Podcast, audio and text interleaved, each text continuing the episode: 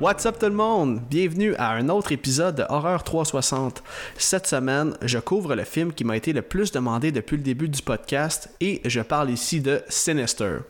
Et là, il reste seulement 4 épisodes avant la fin de la saison qui va se terminer le 30 octobre prochain. Donc, je voulais prendre un petit deux minutes pour vous expliquer un peu comment vont se dérouler les prochains épisodes et vous donner un peu d'infos concernant la saison 2. Pour ceux qui ne le savent pas, euh, ma blonde va accoucher de mon deuxième garçon très prochainement, donc le temps va me manquer pour continuer à sortir des épisodes sur une base régulière. Il reste encore deux excellents films après l'épisode d'aujourd'hui à couvrir euh, d'ici la fin de la saison. Donc, au prochain épisode, euh, je vous prépare une formule un peu différente, là, vous allez voir, mais je vais vous donner plus d'infos à la fin de l'épisode. Pour ce qui est de la saison 2, je vais reprendre mon micro seulement en février 2023 pour une nouvelle saison. Et cette saison-là, elle s'annonce vraiment nice alors que j'ai encore plein de bons films à couvrir et surtout plein d'invités pour vous. Si on fait le calcul, euh, je vais prendre un break de 3 mois de novembre à début février dans le fond. Donc cette pause-là va vraiment être importante pour la continuité du podcast parce que c'est vraiment un projet, qui, un projet qui me tient à cœur et je veux revenir la tête reposée pour vous donner le meilleur contenu possible. Donc, ceci étant dit, c'est maintenant l'heure de parler de Sinister, donc sans plus attendre, lançons-nous dans la fiche technique. Sinister est un film d'horreur surnaturel américain de 2012 réalisé par Scott Derrickson et écrit par C. Robert Cargill et Scott Derrickson. Ça a été tourné à New York avec un budget de seulement 3 millions de dollars, mais Sinister a ramassé 87,7 millions de dollars au box-office. Il met en vedette Ethan Hawke dans le rôle de Ellison Oswald, Juliette Rylance qui incarne sa femme Tracy Oswald et qui euh, d'ailleurs a été castée avec la recommandation de Ethan Hawke alors que lui c'était un fan de, cette actrice-là après qu'il l'ait vue dans une pièce de théâtre. C'est aussi son premier gros rôle en carrière. On va avoir aussi James Ranson qui va jouer le rôle du député So and So, mais que je vais appeler le policier tout au long de ma description du film.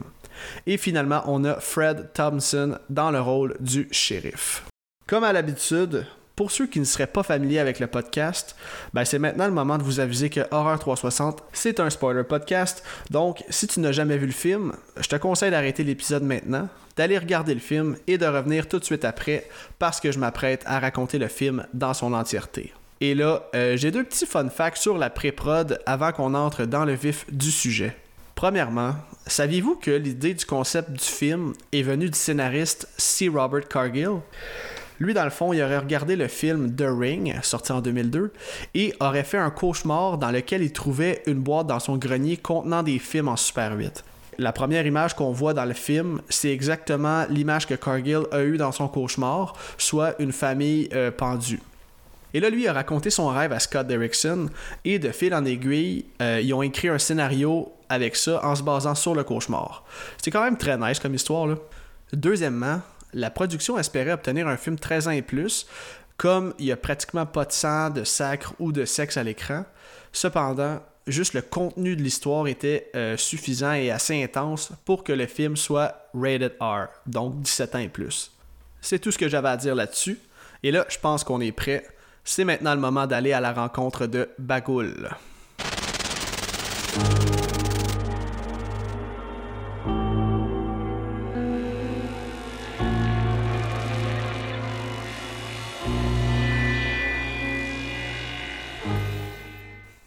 Le film commence sur un plan d'une famille qui sont pendus à un arbre, un sac sur la tête. Le tout est filmé en Super 8 et euh, ça part très fort, disons.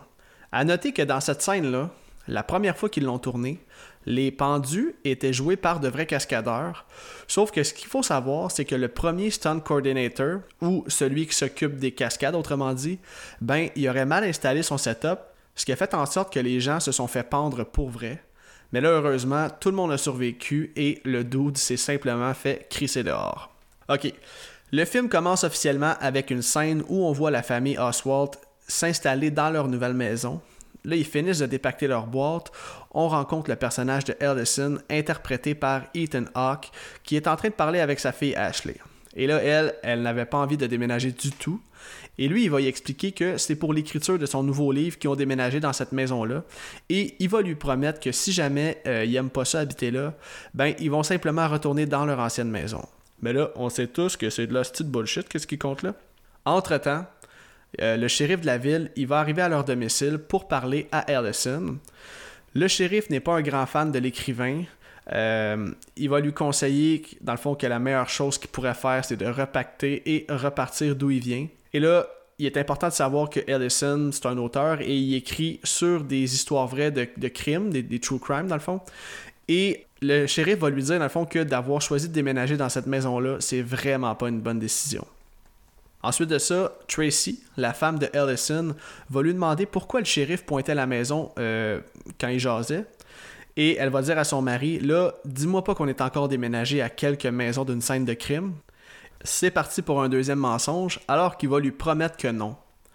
Et en fait, la scène suivante nous confirme que non seulement ils habitent pas très loin de la scène de crime, mais on comprend qu'ils viennent tout juste d'emménager dans la maison où la famille Stevenson s'est fait pendre, alors que Ellison va regarder l'arbre avec la branche cassée dans sa cour. La petite fille de la famille n'a jamais été retrouvée et Ellison compte bien résoudre ce mystère pour écrire son prochain livre sur cette histoire. Ensuite, il va monter au grenier pour aller porter quelques boîtes et il va écraser un scorpion qui se trouvait là, c'est donc une première manifestation un peu plus subtile de Bagoul. Ellison va ensuite trouver une boîte avec des vieux films en Super 8 et ça se trouve être des snuff movies. Et pour ceux qui seraient moins familiers avec le terme, un snuff movie, c'est un film où un vrai meurtre est filmé. Sur chacun des films, un titre est inscrit dessus. On a Barbecue 79, Family Hanging Out ou encore Pool Party. Il y en a d'autres, mais on va les découvrir un petit peu plus tard dans le film. Là, la famille va ensuite souper ensemble et on va faire la rencontre de Trevor, qui se trouve être leur fils aîné. Et on comprend que Ellison garde vraiment ses sujets de livres très privés parce que même sa femme est pas au courant de ce qu'il écrit. Tracy va demander à son mari de barrer son bureau parce qu'elle veut pas que ses enfants découvrent les horreurs qu'il écrit. D'ailleurs, leur règle principale familiale est de ne jamais aller dans le bureau de Ellison. Et là, on va faire une affaire de là, là. À partir de maintenant, ben en fait, je vais l'appeler Ellison ou L durant ma description. Ça va être moins gossant pour vous. On se transporte au soir. Elle va dire bonne nuit à sa femme et on peut constater que euh, Tracy n'est pas heureuse du tout dans la situation qu'ils sont présentement. Elle veut pas rester longtemps dans la nouvelle maison et euh, elle va tenter le plus poliment de dire à son mari que son ancien livre qui était best-seller était peut-être son fameux 15 minutes de gloire. Et elle va lui dire que, en fait, elle ne peut pas vivre comme quand Ellison a écrit son dernier livre euh, dix ans auparavant. Tracy va lui dire que si c'est pour être comme la dernière fois qu'il écrit son livre et qu'il devient obsédé et absent pour sa famille, elle va prendre les enfants et va partir pour aller vivre chez sa sœur. Puis lui, il dit Ben non, inquiète-toi pas, euh, t'as pas à t'en faire parce que là, je tiens vraiment de quoi de solide. Et il a vraiment l'impression que ça va bien aller. Il va donc s'installer dans son bureau et il va commencer à faire son enquête à savoir où la petite fille euh, de la famille Stevenson pourrait bien être. Il va installer des photos de cadavres sur son babillard avec une map. Tu sais, le gars, il est vraiment dédié à écrire un autre best-seller. Il va ensuite faire fonctionner le projecteur pour écouter les films en Super 8. Le premier film qu'il visionne s'appelle Family Hanging Out. Et là, je dois le dire, chaque scène où on voit un Super 8, le Sam Glass, puis je le sais que vous autres aussi parce que c'est l'affaire dont tout le monde se souvient quand il parle de Sinister. sais, ça commence toujours avec le bruit du projecteur. Sinon, dans chacun des films, on a une musique ambiante excellente. Et évidemment, le grain du Super 8 rajoute à l'effet horrifiant de la chose. Puis man, Ethan Hawke, là, il vend tellement bien les films quand il les écoute. Il y a des réactions qui semblent tellement naturelles qu'on dirait qu'il est même pas en train de jouer un personnage. Et là, d'ailleurs, selon ce que j'ai lu, Chacun des films qu'il visionne durant le film, ben, il visionnait pour la première fois au moment de tourner les scènes, ce qui peut expliquer le réalisme de ses réactions. Et là, euh, dans la vidéo, on aperçoit une famille normale en train de passer un après-midi ensemble, pique-nique, le kit, le père et le fils qui se lancent le ballon de football, pour que finalement le film coupe et qu'on aperçoive une fois de plus les images de la famille qui se fait pendre Ellison est visiblement sous le choc et il va servir une couple de verres de whisky avant de revisionner le film et de prendre des notes. Et là, dans Sinister, c'est le festival du jump scare, donc je vais pas toutes les mentionner. Je dis ça parce qu'on arrive à une première scène creepy alors que Elle va entendre des bruits dans la cuisine. On aperçoit même une silhouette courir et au moment où Elle va s'approcher, il va tomber sur sa fille Ashley qui euh, ne trouvait juste pas le, chemin des toilettes. Il va donc la retourner dans son lit. Elle va lui demander, elle dit Papa, est-ce que tu vas écrire un livre assez bon pour qu'on puisse retourner vivre dans notre vraie maison Il va lui dire avec la plus grande confiance ever I'm gonna write the best book that anyone's ever read. C'est ensuite que elle va retourner dans son bureau pour continuer sa petite soirée cinéma. Et là, cette fois-ci, il va mettre le film intitulé Barbecue 79. On va y apercevoir une famille en train de pêcher en se faisant un petit barbecue relax sur le bord de l'eau. Et là, la scène coupe et on aperçoit les membres de la famille en question. Ils sont inconscients et sont attachés dans un auto avec un duct tape sur la bouche. L'auto en question est stationnée dans un garage et il y a une chaîne qui fait le tour de l'auto, les empêchant de sortir si par miracle ils réussiraient à se détacher.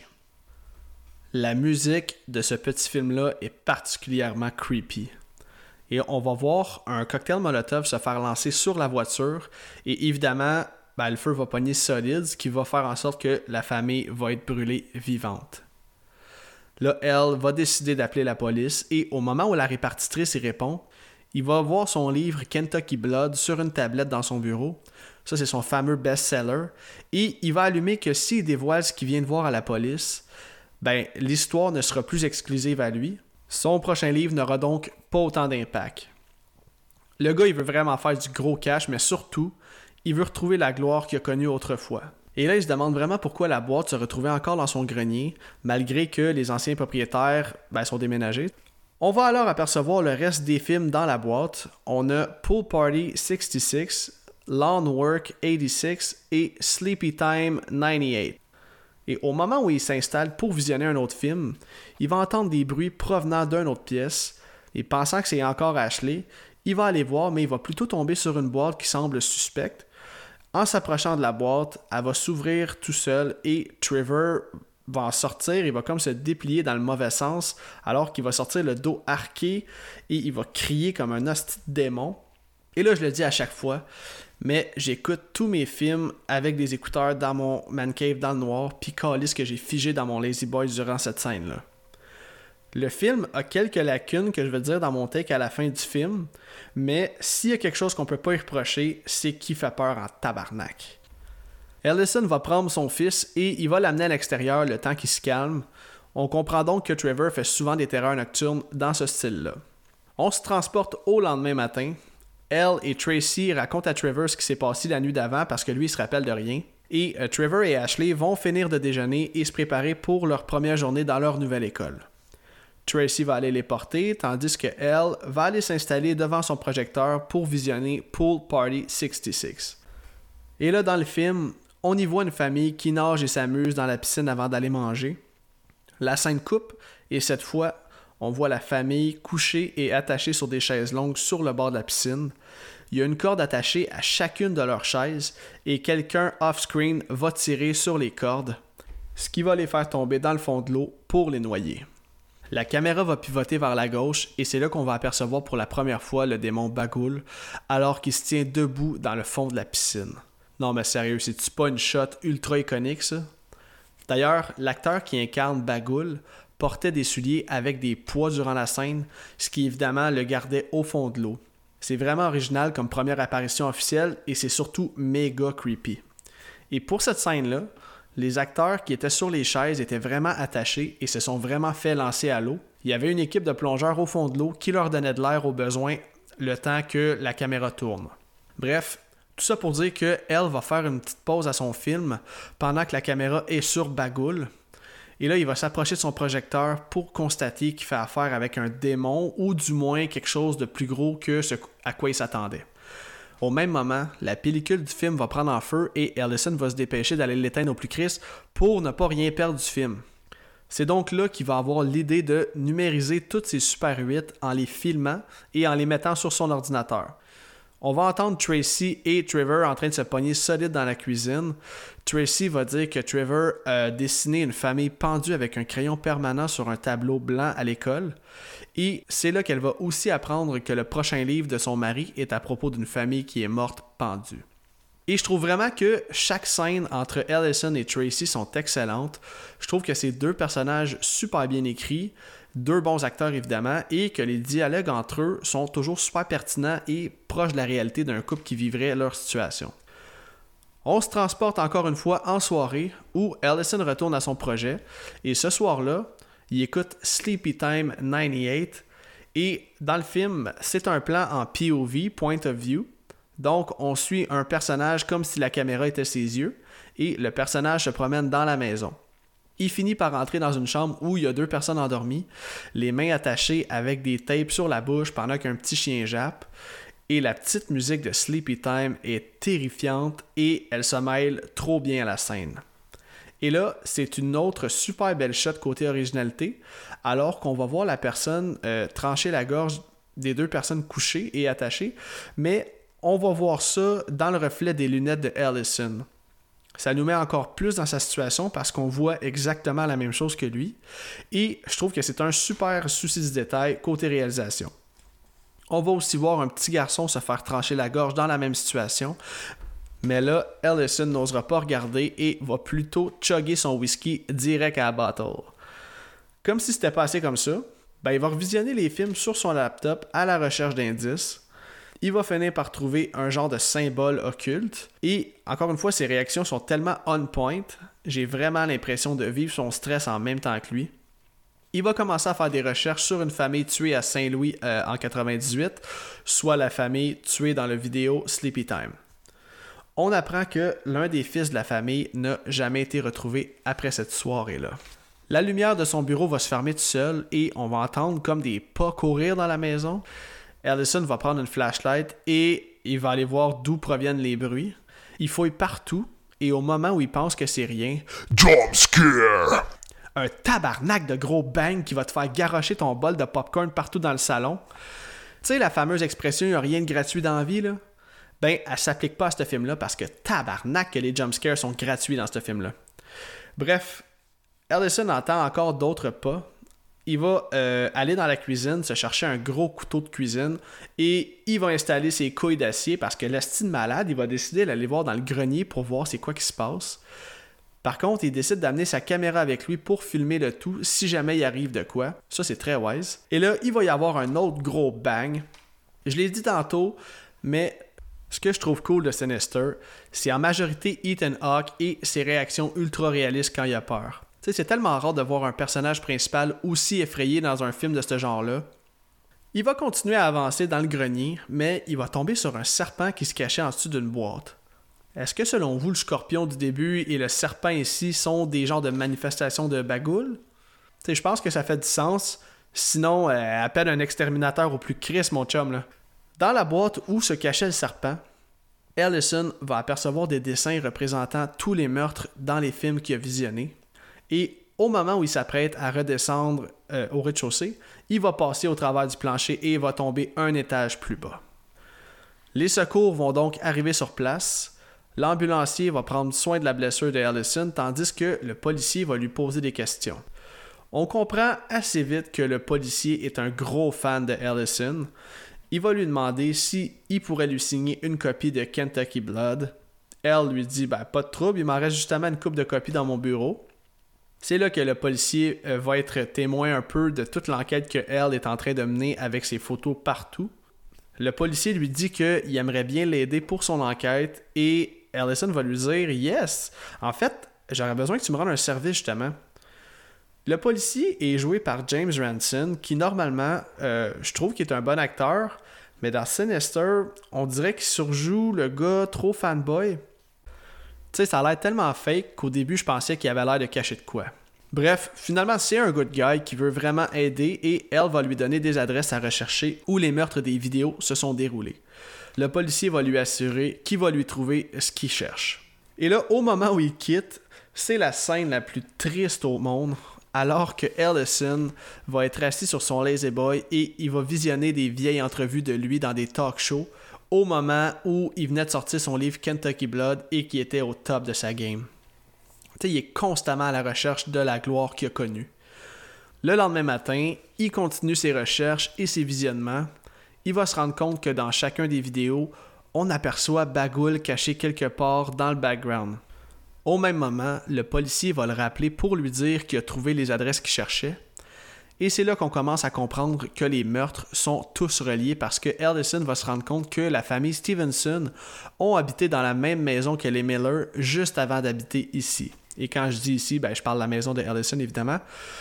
La famille Miller, c'est celle qu'on voit dans la vidéo Sleepy Time.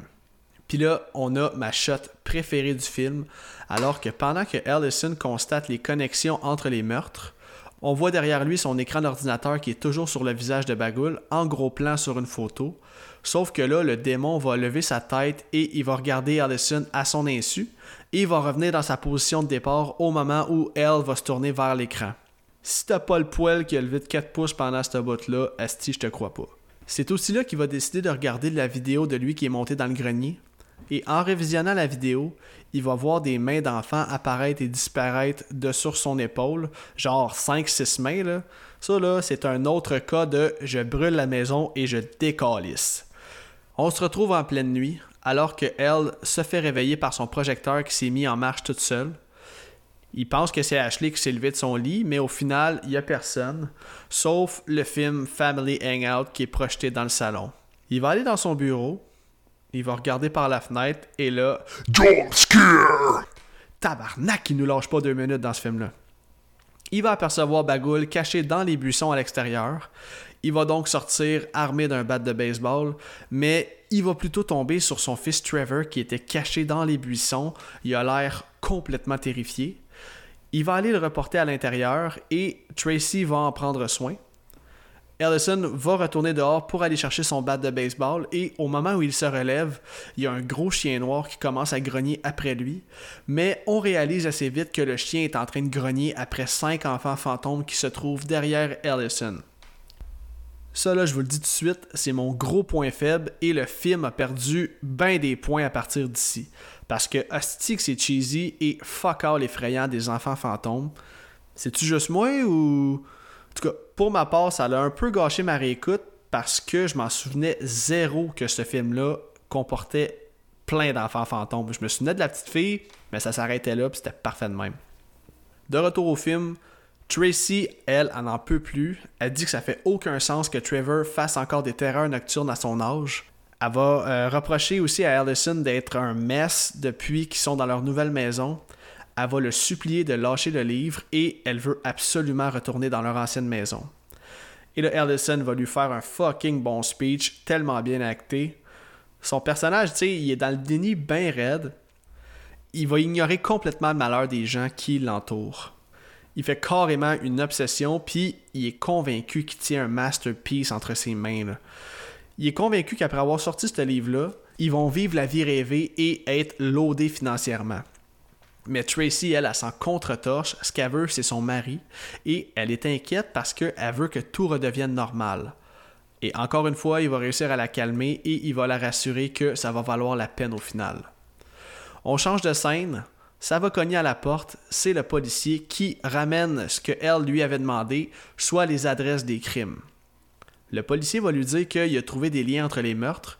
Les deux vont discuter de l'enquête et vont déduire que dans chacun des cas, il reste toujours au moins un survivant, soit un enfant que Bagoul garde avec lui. Le policier va aussi expliquer que le signe qu'on voit dans chacun des films pourrait bien être un symbole occulte. Il va donc conseiller à elle d'appeler à une université pour parler à un expert en crime occulte. Dans ce cas-ci, ça va être le professeur Jonas. C'est pas mal leur meilleure option pour avoir des explications claires sur le sujet il leur manque seulement une adresse, soit celle du film Pool Party 66. Donc, Ellison va demander au policier de lui trouver cette info afin qu'il puisse être vraiment certain de la connexion entre les meurtres. On se transporte au soir. Il reste juste un film à visionner, soit Lawn Work 86. Et là, vous me voyez venir, j'imagine. Ça sent la gratuité à plein nez. Le film commence. On suit une personne dans la nuit qui espionne une famille qui regarde la télé dans leur salon. La personne va aller chercher la tondeuse dans le garage. Il va commencer à marcher tranquillement. Il se passe sweet fuck all. Puis là. Gros crise de jump scare! On voit un corps couché à terre. Ça nous est servi avec un gros cri de la mort. Allison puis moi, on a jumpé de 10 pieds dans les airs. Ethan Hawke va jouer le gars troublé à merveille. Il va aller se griller une petite cigarette bien relax pour reprendre ses esprits avant d'appeler le professeur Jonas par vidéoconférence. Ça prend pas deux secondes que le professeur lui annonce que le symbole qu'il voit dans les vidéos date de l'époque babylonienne et que le symbole représente Bagul, qu'on appelle aussi The Eater of Children. Il lui apprend aussi que pour survivre, Bagul a besoin de l'âme des enfants. Après sa conversation avec le professeur, on va avoir un plan de Allison qui range les films et le projecteur dans une boîte, dans une pièce barrée à clé. Ça nous amène au beau milieu de la nuit. Toute la famille Oswald dort et le projecteur va partir tout seul, genre What the fuck? C'est encore une fois le film Family Hangout qui joue dans le salon. Et là, Allison va prendre son bat de baseball et va commencer à faire le tour de la maison. Il va avoir un autre jump scare alors qu'on va apercevoir le fantôme de la petite Stephanie Stevenson popper derrière Allison. Ok, cette scène-là, soit t'aimes, soit tu détestes. Malheureusement, pour ma part, je trouve ça vraiment, vraiment mauvais. Les enfants fantômes, comme j'ai dit tantôt, ça ne l'aide pas du tout avec moi. Et c'est aussi pour cette raison que jamais je vais couvrir Sinister 2, parce que le film au complet implique des enfants fantômes. Bref, je vous raconte la scène. Ellison va faire le tour de la maison et à chaque endroit qu'il va vérifier, il y a un fantôme qui va apparaître dans le cadre, mais Ellison va jamais le voir et le fantôme va comme sortir de la pièce juste avant qu'il remarque. C'est une drôle de réalisation ici alors qu'on va jouer avec des ralentis. Sais, je sais pas c'est quoi qu'il essayait d'amener avec ça, mais c'est boring en esti et c'est même pas un peu effrayant là désolé pour les gros fans du film, là, je veux pas chier sur votre film, mais cette scène-là, je te l'aurais délite sur un moyen temps. Après s'être assuré que ses enfants sont bien endormis, et après avoir fait le tour de la maison, on va avoir un plan de Ashley qui faisait dos à la porte quand son père est entré, et la petite Stéphanie se trouve face à Ashley et lui fait un signe de Chut. Et ça, c'est réussi en termes de Ghost Kid. sais, juste ça, ça aurait suffi. C'est subtil, puis ça glace le sang. Là, évidemment, Ellison est sur un gros crise de bad trip. Il va aller barrer les portes et il va s'endormir assis sur le sofa avec son bat de baseball dans ses mains. C'est un super beau jeu d'éclairage ici alors qu'on va comme fast forward jusqu'au matin. On va voir le soleil se lever rapidement. Ellison va appeler le policier parce que clairement il a besoin de parler parce qu'il a l'impression que la situation est rendue trop grosse pour lui. Encore une fois, je me répète, mais Ethan Hawke livre une autre belle scène ici alors qu'on peut clairement sentir l'inquiétude dans sa voix. Il veut juste se faire rassurer par le policier. Il va se confier, il va demander au policier s'il y avait de quoi de bizarre avec la famille Stevenson avant. Genre, y a-tu déjà entendu de quoi qui pourrait sembler étrange à propos des anciens propriétaires de la maison? Le policier va juste dire T'essayes-tu de me dire de quoi, toi là? là? Genre, clairement, il s'est passé de quoi, puis t'as besoin de parler. Ellison va acquiescer. Le policier va lui dire Est-ce que ta femme est au courant? Elle va lui dire que non. Il va aussi dire indirectement que sa femme est même pas au courant qu'il habite dans la même maison où une famille a été tuée. Le policier va tenter de comprendre ce que Ellison vit, mais il va un peu le croire à moitié. C'est un peu normal. Il va surtout lui dire que ce qu'il pense vraiment, c'est que Ellison a déménagé dans cette maison-là pour se mettre à la place de la famille afin de mieux les comprendre pour l'écriture de son livre. Il va rajouter que selon lui, Ellison s'est embarqué dans quelque chose de beaucoup plus dark que ce qu'il pensait pour finalement lui dire Écoute, je pense pas que tu es en train de tout inventer ça pour avoir de l'attention, mais je pense que tu as beaucoup de stress sur les épaules, puis que c'est beaucoup pour ton cerveau de tout process ça en même temps. Ellison va lui avouer qu'il est certain que la nuit dernière, euh, il a eu l'impression que quelque chose était dans la maison. Changement de scène. Tracy va appeler Allison pour lui dire que Ashley a décidé que c'était une bonne idée de peinturer sur les murs dans le corridor. Dans le fond, Ashley a peinturé une image de Stéphanie qui se balance. Elle explique que la petite Stéphanie ne voulait pas qu'elle peinture dans sa chambre parce que c'est l'ancienne chambre de son frère. Les parents sont genre, c'est quoi tu dis là? Ashley va leur expliquer que euh, elle a parlé à Stéphanie, la petite fille qui habitait dans leur maison avant, elle va aussi mettre Ellison dans marde quand elle va dire que c'est à propos de Stéphanie et de sa famille le nouveau livre qui écrit. Fuck, man, la face de Tracy. Tu sais, genre, ça sent la soupe chaude, mon Ellison. C'est, encore une fois, une autre super belle scène entre deux super bons acteurs. ils vont se chicaner solide et Allison va jouer avec les mots quand il va se faire confronter à savoir pourquoi il a pas dit la vérité. Il va patiner en esti quand il va dire Ben techniquement, tu m'as demandé si on avait déménagé près d'une ancienne scène de crime. Il va même avoir l'audace de dire que personne n'est mort dans la maison. Il va dire sont morts dans la cour, chérie. Oh le con!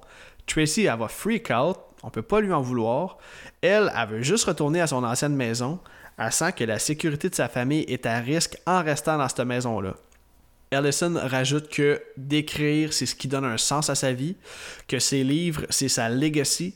Et Tracy va lui dire Fuck non, man, ta famille, c'est ta legacy. Et elle va ensuite quitter la pièce. Le soir même, Ellison s'endort devant ses vieilles entrevues encore une fois qu'il regarde sur ses vieux VHS, un verre à la main. Tracy va entrer dans la pièce et elle va avoir pitié de lui et elle va lui, dire Tu va donc te coucher dans le lit. Ce qui nous amène en pleine nuit et pendant que elle dort dans son lit, il y a une flashlight qui va s'allumer en éclairant Tracy et lui-même dans leur lit. La flashlight va s'éteindre et il va se réveiller au même moment. On va entendre encore une fois le projecteur qui roule. Allison va donc aller voir, mais une fois rendu dans son bureau, le projecteur il est même pas là. Il va finir par arriver dans le corridor où la trappe et l'échelle qui donnent accès au grenier est ouverte c'est une autre crise de belle scène où la tension est à son maximum. Et là, vous, me, commencez à me connaître. Moi, c'est souvent la solution facile. Petite boîte d'allumettes, du gaz, tu réveilles les enfants, puis tu décalisses en t'assurant de bien brûler tout ce qu'il y a dans la maison. Mais semble-t-il que les personnages d'un film, ça saute moins vite que moi aux conclusions, et il va décider d'aller voir ce qui se passe au grenier. Ellison va simplement entrer sa tête dans le grenier et il va apercevoir les enfants fantômes en train de visionner un film. Ils vont tous tourner leur tête en direction de elle avant de faire un tchit avec leurs doigts. Là, c'est de l'abus de jumpscare. On va avoir un gros plan du film que les kids visionnent on peut y apercevoir Bagoul. Et là, au moment où tu dis, alright, belle scène, c'est nice qu'il ait pas mis de jumpscare finalement. Ben non, Asti, Bagoul apparaît dans le frame par le côté et il fait faire un hostito à Allison qui va tomber de l'échelle. La boîte contenant les films et le projecteur vont aussi tomber du grenier. Et là, on dirait qu'il m'a entendu parce que il va prendre la boîte et il va aller dehors pour la brûler. Encore une fois, écoutez le score pendant qu'il brûle la boîte. Pendant qu'il brûle la boîte, Tracy va sortir dehors et elle, là, elle comprend juste pas ce quoi qui se passe. Allison va juste lui dire Écoute, faut qu'on parte live là, t'avais raison. T'sais, comme on dit en bon français, pack les petits, on décrisse. Tracy va donc l'écouter. Ils vont pacter et vont partir le soir même pour retourner à leur ancienne maison. En chemin, ils vont se faire arrêter par la police. C'est le shérif. Elle va lui dire qu'il a enfin décidé d'écouter son conseil soit celui de partir et de ne jamais regarder en arrière. Il va même lui dire qu'il n'y en aura pas de prochain livre. Le shérif va donc déchirer son ticket et lui dire de ralentir avant de le laisser partir. Changement de scène. Les Oswald sont de retour dans leur ancienne maison qui est un putain de manoir. Et alors que Ellison remet son bureau en ordre, il reçoit un email du professeur Jonas. Dans le email en question, on y voit les symboles occultes, alors Ellison va décider de l'appeler pour en savoir plus. Il va raconter que Bagul vit au travers des images et c'est comme ça qu'il peut ouvrir les portes de son monde si on veut. C'est pour ça qu'il n'existe pas grand-chose à son sujet parce que les gens ont toujours brûlé tout ce qui était en lien avec lui, par superstition surtout. On y apprend aussi que Bagul prend possession de ceux qui verraient les images et que c'est comme ça qu'il peut les faire commettre des choses atroces. Et comme on sait, c'est surtout les enfants qui sont visés. Là, les deux vont terminer leur conversation. Ellison va déliter tout ce que son ordi concernant les films et Bagul. Et au même moment, son téléphone va sonner. C'est euh, le policier, mais Ellison va simplement décider d'ignorer l'appel puis là, petit déjà vu pour Allison, alors qu'en montant une boîte au grenier, il aperçoit la fucking boîte avec les films. Elle est de retour. Il va ouvrir la boîte et il va constater que tout ça est bien réel. Il va y trouver une petite enveloppe écrit Extended Cut Ending. Il n'a rien compris de sa leçon parce qu'il va prendre les pellicules trouvées dans l'enveloppe et il va faire du montage à la main en raboutant les bouts de pellicule au film qu'il a déjà visionné. Son téléphone va encore sonner. C'est encore le policier qui va lui annoncer la twist du film. Il va lui dire que euh, Ellison n'aurait jamais dû redéménager. Parce que comme tous les meurtres sont reliés, il lui dit que tout est connecté, les adresses, les dates, que chacune des familles qui lui a demandé de regarder avait précédemment habité dans les maisons où les meurtres se sont produits. On comprend donc que les prochains sur la liste, c'est la famille Oswald. Ellison va donc aller s'asseoir pour commencer à visionner les cinq films avec les Extended Cut, c'est dans ces films qu'on nous confirme que c'est bel et bien les enfants qui ont commis les meurtres, alors que après chacun de leurs crimes, on les voit venir devant la caméra en faisant leur fameux Chut. Allison sirote son café en comprenant la gravité du problème. Et là, il va commencer à filer croche et il va se rendre compte que son café a été empoisonné. C'est Ashley qui lui avait apporté avec une belle note écrite Good Night Daddy.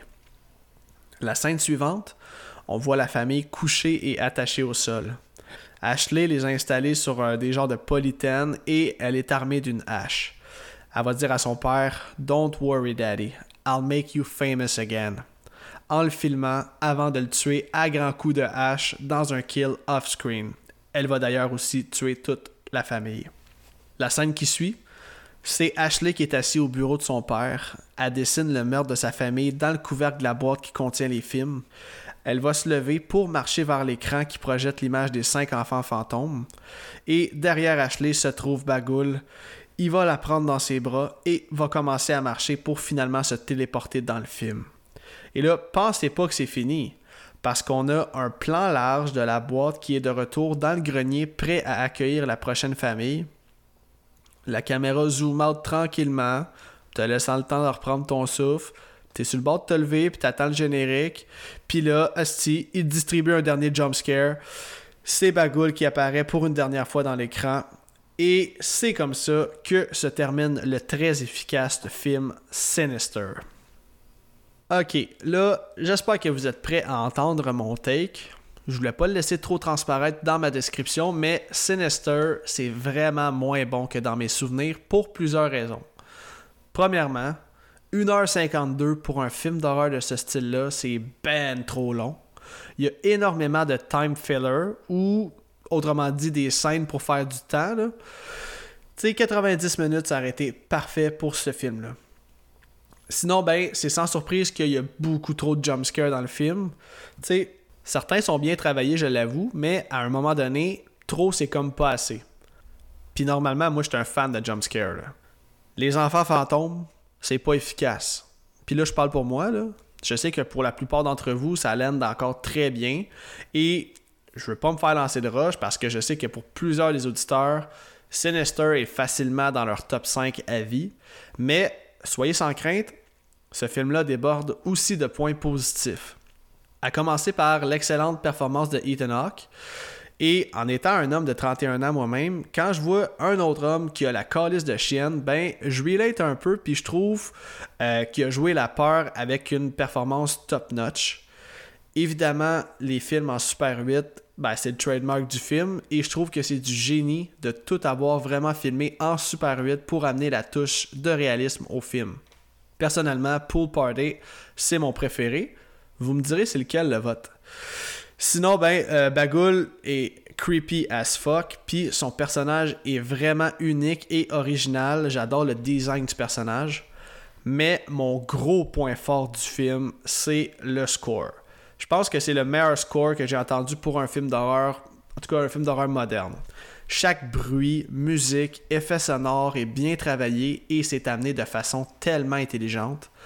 C'est le compositeur Christopher Young qui est le génie derrière le succès de ce film-là. Puis on peut dire que sans son œuvre, le film ne serait jamais aussi efficace. Et pour ceux qui seraient moins familiers avec Christopher Young, c'est lui qui a composé aussi des films tels que Hellraiser, euh, L'Exorciste d'Emily Rose et Pet Cemetery, entre autres. Fac, pour tout ça, je vais donner un bon 7 sur 10. Mais tu un 7 sur 10 fort. Je pense que c'est un film qui perd de la valeur avec les réécoutes, c'est le genre de film que je classe dans la catégorie des films que tu dois voir une seule fois. On va maintenant passer aux manchettes.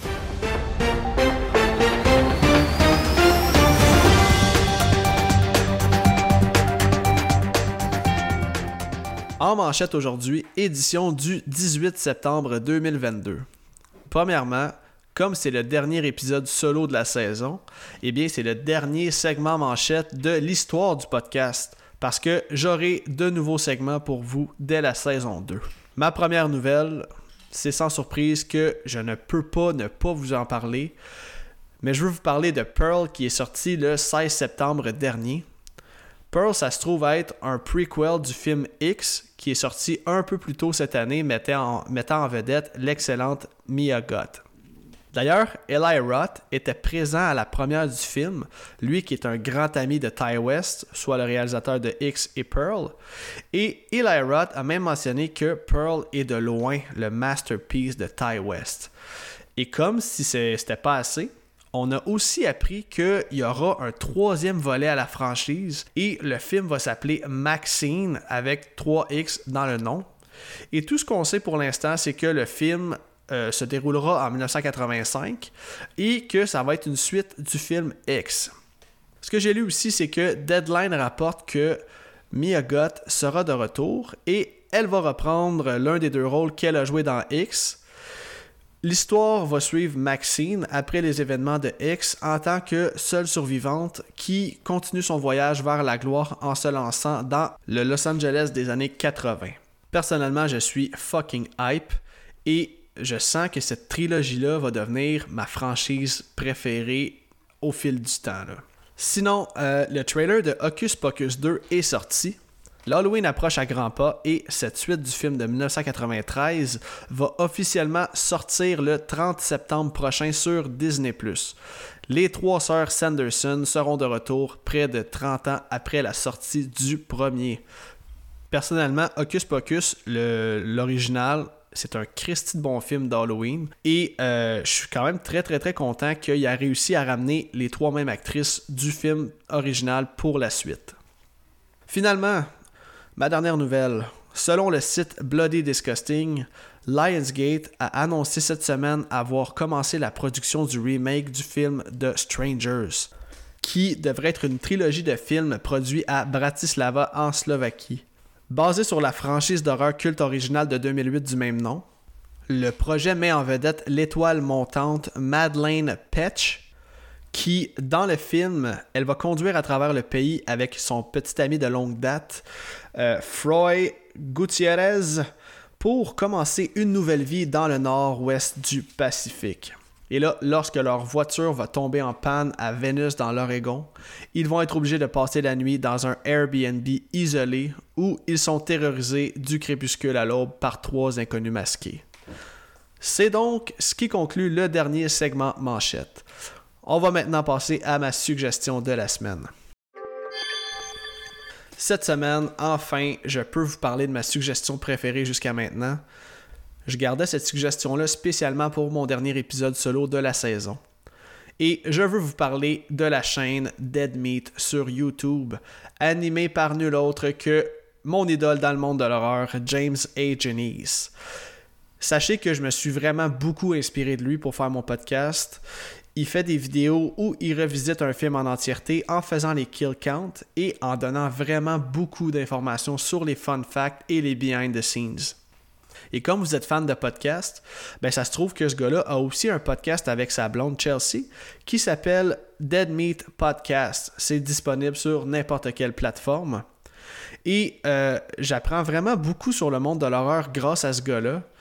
Je suis pas mal sûr que la moitié d'entre vous le connaissez, mais si tu connais pas Dead Meat, tu dois absolument aller voir ce qu'il fait comme contenu. Les kill count et son podcast, c'est un must. C'est ce qui va conclure l'épisode d'aujourd'hui. Donc, encore une fois, merci à tous d'être aussi nombreux à chaque épisode. Et si tu aimes ce que je fais, n'hésite pas à partager mon podcast à ton entourage et surtout de me laisser un 5 étoiles ou un bon review sur la plateforme d'où tu écoutes le podcast. C'est toujours vraiment apprécié et ça aide le podcast à se faire découvrir par d'autres personnes. Donc, au prochain épisode, je vous prépare un épisode spécial Halloween. Je ne couvrirai pas de film pour cet épisode-là. Je vais plutôt recevoir mon frère Jordan alors qu'on va préparer chacun un top 10 de films à écouter en octobre ou à l'Halloween. Ça va être un épisode vraiment casual où on va juste discuter autour d'une bière. C'est pas un, fi- un épisode où on va vous apprendre des, des hidden gems ou genre des films que vous connaissez pas. Ça va sûrement être des films que vous avez déjà entendu parler ou même que c'est des films que vous avez déjà revisités plusieurs fois. Mais ça va être un épisode quand même assez cool. Des fois, quand vous cherchez quelque chose à écouter pour se mettre dans un mood Halloween. Après cet épisode-là, il va rester seulement deux films avant la fin de la saison. Et là, je vous vends la mèche tout de suite que l'avant-dernier épisode, pour l'épisode du 16 octobre, je vais couvrir le film The Ring avec un invité qui reste encore à déterminer. Donc, en attendant l'épisode Top 10 Halloween, je vous dis portez-vous bien et à bientôt tout le monde. Ciao